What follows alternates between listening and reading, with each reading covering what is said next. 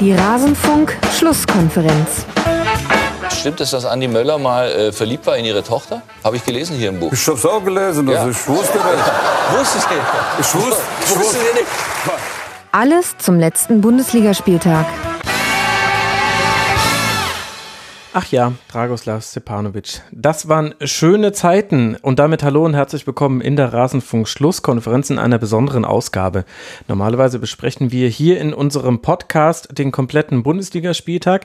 Das hier ist aber eine Ausgabe speziell für alle Eintracht Frankfurt-Fans. Wir wollen heute über das Eintracht Frankfurt-Spiel sprechen, beziehungsweise ihr könnt jetzt gleich hören, was ich, Max Jakob Ost, der Genetzer bei Twitter und Moderator dieser Sendung, mit meinen Gästen zum Eintracht Frankfurt-Spiel besprochen habe.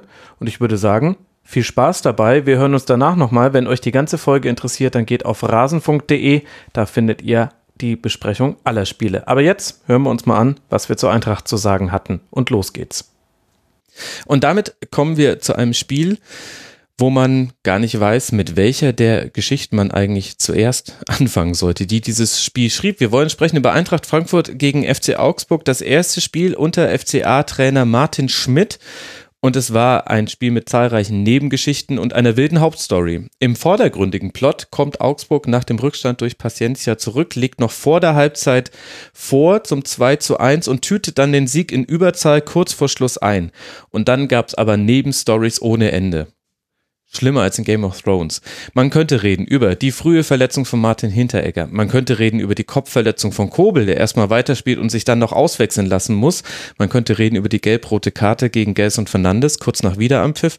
Man könnte über zwei Strafraumsituationen mit Nicht-Eingreifen des Video Assistant Referee beziehungsweise Eingreifen, aber ausbleibende Entscheidung des Videos des Schiedsrichters äh, sprechen. Einer, in der Augsburg ein Strafstoß verweigert wurde und eine, die die SGE dann ohne Strafstoß ähm, über sich ergehen lassen muss, beziehungsweise die SGE hätte einen bekommen können. Man könnte auch sprechen über die ersten zwei Saisontore von Marco Richter, der in seiner Karriere noch gegen keinen anderen Verein in der Bundesliga getroffen hat als Eintracht Frankfurt oder, oder, oder. Jakob, ich bin damit überfordert. Ich überlasse es dir jetzt, dir auszuwählen aus diesem breiten Blumenstrauß an verschiedenen Themen, die dieses Spiel hatte. Worüber willst du sprechen? Ich würde gern mit Frankfurt beginnen, die ich normalerweise als eher einen unsympathischen Verein abgestempelt hatte bei mir und wo ich in dieser Saison auch dank Adi Hütter wirklich, die mich wahnsinnig beeindruckt haben, auch was die taktisch in der Saison gespielt haben, wo man weiß, jeder Spieler am Feld weiß genau, welcher Platz oder welcher Ort am Feld be- besetzt werden muss, zu welchem Zeitpunkt, wo dann so Sachen passieren wie Hinteregger ist auf einmal auf links außen oder in Dicker auf rechts außen oder Hinteregger im Zentrum, wie gegen Nürnberg, wo er dann das Tor schießt, wo man einfach sogar der Innenverteidiger weiß, wo der Stürmer oder der Linksaußen oder Rechtsaußen stehen müsste, wo dann keiner steht und es wird einfach besetzt. Und das ist in diesem Spiel überhaupt nicht zu sehen gewesen. und ich glaube, das ist einfach, Frankfurt spielt eine Wahnsinnssaison. Die haben sich super entwickelt unter dem neuen Trainer mit dem Abgang von wichtigen Spielern und spielen eine super internationale Saison.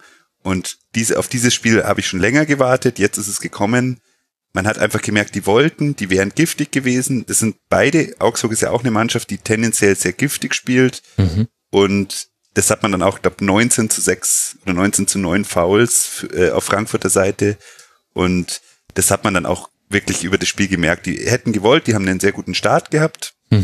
Ich frage mich, ob Rebic äh, im Zentrum immer ein bisschen verschenkt ist, weil es ja doch eigentlich ein Flügelspieler ist, aber Kostic hat super auf, auf links wieder gespielt. Es ist halt auch wieder so ein Ding, da- da- der Kommentator hat dann auch wieder so ein bisschen die Plattitüden rausgehauen, ähm, was die Außenverteidiger angeht. Ja, Da Costa macht jedes Spiel. Ja, wir wissen, dass Da Costa jedes Spiel spielt und der, der hat Stärken und Schwächen und es funktioniert momentan sehr gut. Beziehungsweise momentan jetzt, der hat immer noch seine Szene, aber man merkt natürlich, jetzt bleibt er halt ab und zu mal stehen und das war halt genau das Ding in dem Spiel. Da, da sind Laufwege nicht gemacht worden, da sind, also aus Frankfurter Sicht, da sind Pässe nicht genau gespielt worden, da spielen immer noch Spieler auffällig gut. Hasebe hat mir wieder gut gefallen, den du ja sowieso, glaube Ja. ich, ab und zu mal positiv erwähnt hast schon im Podcast. Und Kostic hat in der ersten Halbzeit wirklich ein tolles Spiel hinge hingelegt, aber dann stimmt halt der ein oder andere Laufweg nicht, dann kommt die Ungenauigkeit im zentralen Mittelfeld und Augsburg unter dem neuen Trainer, ich meine, ich kann jetzt da nicht viel dazu sagen, weil ich habe jetzt nicht gesehen, wo sich da Großes verändert hat. Viererkette war jetzt auffällig natürlich. Mhm. Aber man merkt halt doch, die haben in der Offensive mit Grigoric und auch jetzt mit Richter, ich glaube, den absoluter Spieler des Spiels, der hat ja auch nicht nur die zwei Tore gehabt, sondern sehr, sehr viele andere Szenen noch. Die haben individuelle Klasse und das macht halt in dem Spiel hat es einen Unterschied gemacht, auch wenn es in alle Richtungen hätte gehen können. Und das war, lag nicht an der hohen Qualität, aber es war ja unterhaltsam auf jeden Fall, immer was passiert. Ja, ich fand es war so ein bisschen wie ein Boxkampf von zwei Betrunkenen, also sehr dreckig. Es ging aber in beide Richtungen. Jederzeit hätte jeder von beiden K.O. gehen können und es gab dann zwar einen Sieger, man hätte sich aber auch vorstellen können, dass es in die andere Richtung kippt. So, so war dieses Spiel. Es war ein interessanter Abschluss des Spieltags. Saskia, wie würdest du denn die Rolle der Schiedsrichterentscheidungen, also Gelb-Rot gegen Fernandes, äh, kein Strafstoß für Augsburg, obwohl Touré da Richter, glaube ich, auf den Fuß steigt, kein Strafstoß für Eintracht Frankfurt, wo Kedira in Grätschen den Ball von hinten an den ausgestreckten Arm bekommt. Spielt der Schiedsrichter eine Rolle, die es rechtfertigt, dass wir über ihn sprechen in dem Spiel oder sind es eher Nebenstories?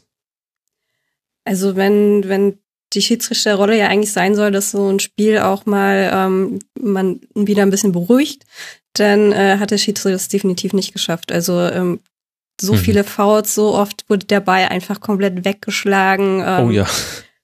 Frankfurt ganz oft äh, mit so ganz kleinen äh, gemeinen Fouls so nochmal auf den Fuß draufgestiegen oder sowas. Ähm, sehr hitzig, alle Spieler irgendwie, ähm, ja, wie du schon gesagt hast, ne, wie so, wie so ein Boxkampf quasi. Und ähm, äh, Gelb-Rot fand ich berechtigt. Äh, ich meine, er geht da mit, mit offener Sohle zuerst auf den Ball, zieht dann aber nicht zurück, sondern äh, tritt dann quasi auf den Fuß noch drauf. Ah, hätte er da noch Ähm, zurückziehen können? Also, wenn man, wenn man sagt, dass auf den nicht. Ball gehen war ja schon eindeutig. Man kann natürlich sagen, er riskiert das und dann ist die gelbe Karte gerechtfertigt. Ich fand aber so vom Gefühl her, habe ich da schon den Ballbezug so sehr gesehen, dass ich mir gedacht habe, okay, das ist schmerzhaft für den Gegenspieler, das ist auch ärgerlich. Vielleicht wäre es auch eine gelbe Karte gewesen, wenn er auch noch keine gehabt hätte. Für Gelb-Rot dachte ich mir aber in der 47. Minute, also ist natürlich leicht vom Sofa aus zu sagen, aber ich hatte so das Gefühl, man hätte da auch einfach sagen können, hey, also jetzt, dir muss klar sein, wenn du noch einmal so eine Aktion bringst, dann muss ich dich äh, aus dem Spiel rausnehmen. Du kannst als gelb vorbelasteter so nicht in Zweikampf gehen. Aber es gab ja schon Ballbezug. Ähm, also ja, äh, ich meine, er, er trat auf den Ball, nur die Frage ist, also das muss mir dann auch ein Profispieler dann antworten, ob man das dann in der Situation dann noch so kontrollieren kann oder nicht. Aber für Mhm. mich sah es halt so aus, ähm, wie als wäre es halt tatsächlich auch so ein bisschen Absicht gewesen, da den Fuß noch zu treffen. Hm.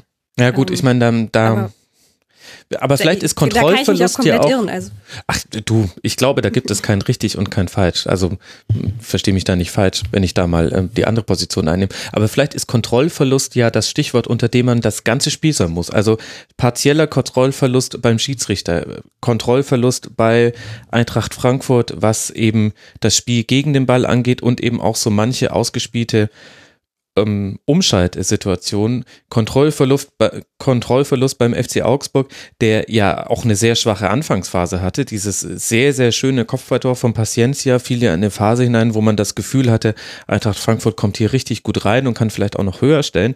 Und wie Augsburg seine Chancen wiederum ausgespielt hat, das war ja auch nicht zum Aushalten. Also da ist man ja froh, dass man kein Augsburg-Fan ist, da stirbst du ja vor dem Fernseher. Also vielleicht Kontrollverlust so das Thema dieses Spiels. Ja, sehe ich genauso. Und das ist halt das Problem, wenn du als Schiedsrichter keine klare Linie hast, beziehungsweise zweimal bei dem Ball wegschlagen, was Saskia gerade schon erwähnt hat, die Karte stecken lässt, was beides hundertprozentige gelbe Karten waren. Einmal auf Frankfurt, einmal auf Augsburger Seite. Ja. Und dann ärgerst du dich natürlich als defensiver Mittelfeldspieler, der auch über die Aggression kommt im Zweikampf, wenn du dann zweimal gelb siehst für aus deiner Sicht zwei Aktionen. Und das ist das große Problem, das, oder die Dankert, glaube ich, war der Schiedsrichter. Ja. Das ist das, was ich ihm anlasten würde.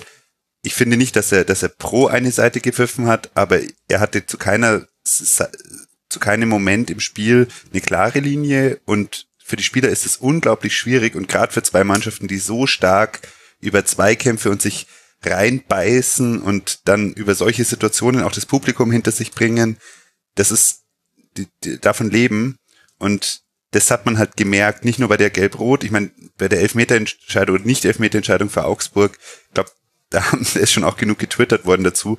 Unverständlich, warum da der VAR nicht eingreift.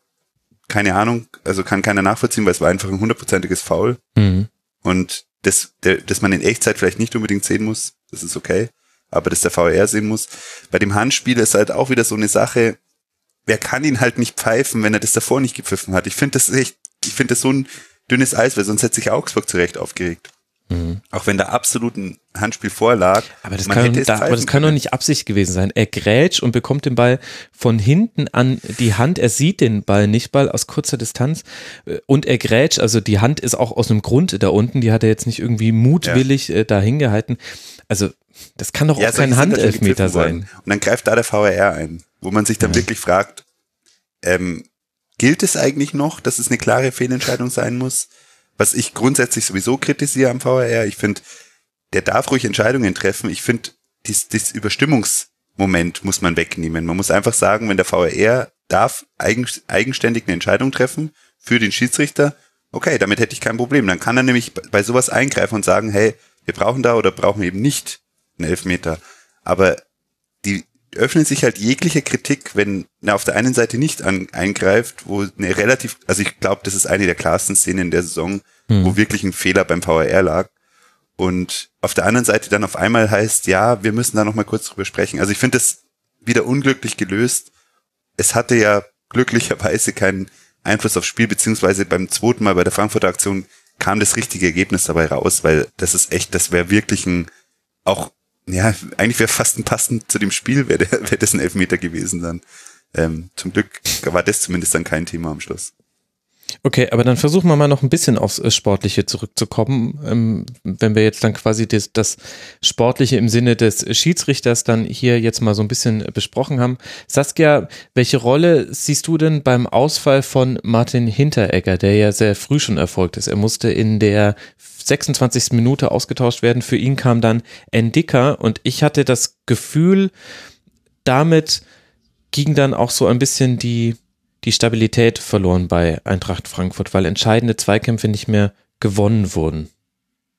Also Endika ist mir auch halt genau in der Richtung aufgefallen, dass er dann noch mal ein Stück mehr Unruhe äh, reingebracht hat und ähm, jetzt eigentlich auch eher ein bisschen hitzköpfig ähm, in das Spiel reingegangen ist. Also jetzt eigentlich nicht so ähm, positiv für Frankfurt da agiert hat. Ich frage mich halt, inwiefern ähm, der das Spiel unter der Woche in der Europa League ähm, Hm. da die Frankfurter beeinflusst hat. Ich meine, nach so einer Siegesserie dann zu verlieren, ähm, gibt ja natürlich schon Knicks. Ich, ich dachte so, okay, nach dem 1-0, es hat sie nicht gekümmert.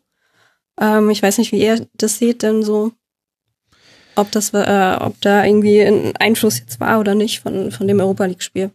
Ich, ich glaube, man kann dieses Bundesligaspiel nicht von dem Euro, Europa League-Spiel trennen, ja, würde ich sagen. Also ich glaube, ist natürlich jetzt eine unwiderlegbare und unbelegbare These, aber hätte es das 2 zu 4 in Lissabon nicht gegeben unter der Woche, dann hätte Eintracht Frankfurt in dieser personellen Besetzung trotz aller Verletzungssorgen, die man hat, anders äh, gegen Augsburg gespielt. Und für mich stehen die in einem Zusammenhang, dass man eben in Lissabon auch schon in Unterzahl dann dieses äh, Spiel mit der 1-4 Rückstand und dann noch zurückgekommen auf 2 zu 4, wo du quasi ganz häufig über den Punkt hinausgehen musstest in dieser Partie.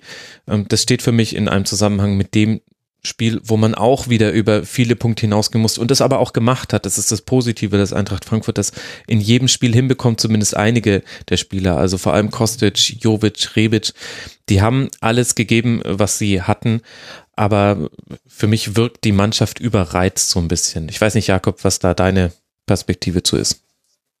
Es hat 100% eine Rolle gespielt. Ich habe mich ein bisschen gewundert, warum Abraham nicht kommt, weil der doch eher der ruhigere Spieler ist. Ein Dicker mit Sicherheit ein großes Talent, aber Mhm. wie auch eben ihr beide gerade gesagt habt, hat jetzt das Spiel nicht beruhigt und das war schon absehbar zu dem Zeitpunkt, dass ein bisschen mehr Ruhe im Spiel und das strahlt Hinteregger in der momentanen Form, die, glaube ich, die Form seines Lebens ist, absolut aus. Also der, ist, der spielt eine riesen Rückrunde. Das ist wirklich toll. und ist halt auch sofort ein wichtiger Bestandteil in allen Spielen gewesen, egal ob Euroleague oder Bundesliga. Und man muss ja auch sagen, die hatten 8 zu 2 Ecken, die Frankfurter. Mhm. Da, hat's, da sind auch Situationen entstanden, also die Chancen waren wirklich da. Das 1 zu 3 ist auch relativ spät gefallen. Ja. Aber wenn man sich mal, also Passquoten sagen ja auch nicht immer viel aus über Spiel, aber die waren schon extrem niedrig auf beiden Seiten. Mhm. Und ich glaube, das ist halt so ein bisschen das, woran es dann krankt, weil gerade wenn man sieht, was, was Da Costa über die Außen marschiert und wie oft er in die, in die Räume geht, und wenn da der Ball nicht ankommt, es gab eine relativ früh in der zweiten Halbzeit mal so eine Szene, wo er dann einfach stehen geblieben ist, am, aber wirklich so 10, 15 Meter vor der, vor der Grundlinie vom Gegner. Und da, das war für mich so das Zeichen, okay, heute geht einfach nichts bei Frankfurt, weil wenn sogar ein Spieler, der, der wirklich ein Dauerläufer ist und dem, dem kein Lauf zu blöd ist, wenn der auf einmal so resigniert, relativ früh in der zweiten Halbzeit, weil schon wieder ein Mhm. Pass nicht angekommen ist, dann, und das hat man auch gemerkt untereinander, dass das einfach nicht gepasst hat. Die haben sich angemeckert, Jovic war mit, mit Beschwerden viel beschäftigt, Rebic war ich mir 100% sicher, dass der noch vom Platz fliegt, nur gemeckert die ganze Zeit. Mhm. Und das sind, aber das sind die Spieler, die, die eine riesen Qualität haben für Frankfurt und die, die aber dann auf der anderen Seite so ein bisschen, ja, ins resignatorisch Meckernde übergegangen sind, wo du dann auch weißt, da, da fehlen dann auch die 5% Konzentration im Abschluss, weil dann bist du so angepisst schon die ganze Zeit und dann liegt der Ball auf einmal vor deinem Fuß und dann ballerst du den halt 10 Meter übers Tor, statt dass du ihn halt ins, ins Tor schießt. Und das, finde ich, das hat sich so deutlich durchgezogen. Das, das hat sich alles bedingt. Ich glaube, dass die Hinteregger Auswechslung eine Rolle gespielt hat, aber aus meiner Sicht auch nicht die entscheidende, Mhm. weil es sind allen Spielern da hinten drin sehr, sehr viele Fehlpässe passiert. Und wenn du flach rausspielst und einen Ball da verlierst, dann ist es einfach ein riesengroßes Problem. Und Gregoritsch, der in den letzten Wochen oder ich glaube schon in der kompletten Rückrunde relativ schwach spielt, auf einmal wieder der Spieler ist, der die klugen Pässe in die Tiefe spielt und mit Richter da jemand ist, der immer viel arbeitet, der immer den Abschluss sucht und der auch mit ein, zwei schönen Pässen Mitspieler in Szene gesetzt hat, dann fehlt halt nur noch ein Finnburger Son in, in Form. Und dann kann das Ding halt auch wirklich deutlich anders ausgehen. Mhm. Ja, das stimmt Jakob schon. gibt er, gibt er total recht. Und vor allem, ich meine, Kobel rettet auf der Linie, Kedira blockt noch zwei Schüsse ab. Ähm, Mhm. Das hilft ja dann auch nicht, gerade ähm, für Frankfurt da dann nochmal irgendwie ähm, mit Ruhe oder sowas da einen richtigen Torabschluss hinzukriegen. Das stimmt. Es lief auch wirklich viel gegen die Eintracht. Die angesprochenen Passquoten waren 66 Prozent auf Seiten von Eintracht Frankfurt und 73 Prozent auf Seite des FC Augsburg. Ähm, man hat es ja auch gesehen an der Art und Weise, wie Adi Hütter von außen rein gecoacht hat. Da ging es viel. Einmal konnte man es genau erkennen, dass er gesagt hat, Kopf hoch und weiter und der hat das auch gemerkt. Also da liefen viele Dinge merkwürdig in diesem Spiel. Endika hatte zum Beispiel eine 50-prozentige Aufbauquote. Also wenn er nicht noch ein Hasebe mit seinen 80% Passquote und ein Fernandes mit 83% mit dabei gewesen wäre, wäre das noch düsterer gewesen. Es war ein gebrauchter Nachmittag für Eintracht Frankfurt. Es war ein perfekter Nachmittag für den FC Augsburg, der auch nicht dafür bestraft wurde, dass man seine Chancen so fahrlässig vergeben hat beim Stand von 2 zu 1. Das 3 zu 1 fiel ja erst in der 84. Minute.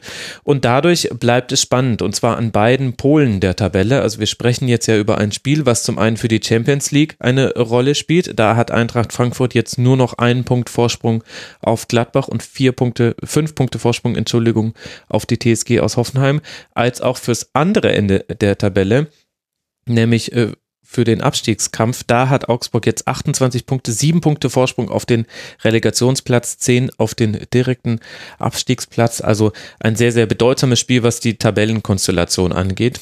Für Eintracht Frankfurt geht es jetzt weiter zu Hause im Rückspiel gegen Benfica, bevor man dann nach Wolfsburg reist. Und der FC Augsburg empfängt jetzt zu Hause den VfB Stuttgart, hat also die Möglichkeit mit einem möglichen Dreier da vermutlich die Vorentscheidung zu schaffen, was das eigene Schicksal in dieser Saison angeht. Und es gab noch eine zweite Partie, bei denen wir uns auch genau bei diesen beiden Polen befinden, nämlich einmal die Frage, schafft es die eine Mannschaft noch in die Champions League und die andere Frage, schafft es so, und das war er, der Teil aus der Rasenfunk-Schlusskonferenz zu Eintracht Frankfurt. Wie gesagt, wenn euch alle Spiele interessieren, dann geht doch mal auf rasenfunk.de, Da findet ihr unsere ganze Spieltagsbesprechung und noch viel mehr. Wir sprechen auch immer wieder über europäische Top-Ligen.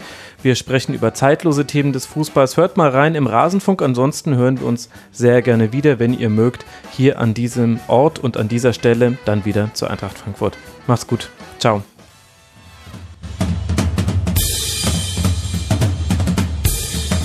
Das war die Rasenfunk-Schlusskonferenz. Wir geben nun zurück in die angeschlossenen Funkhäuser.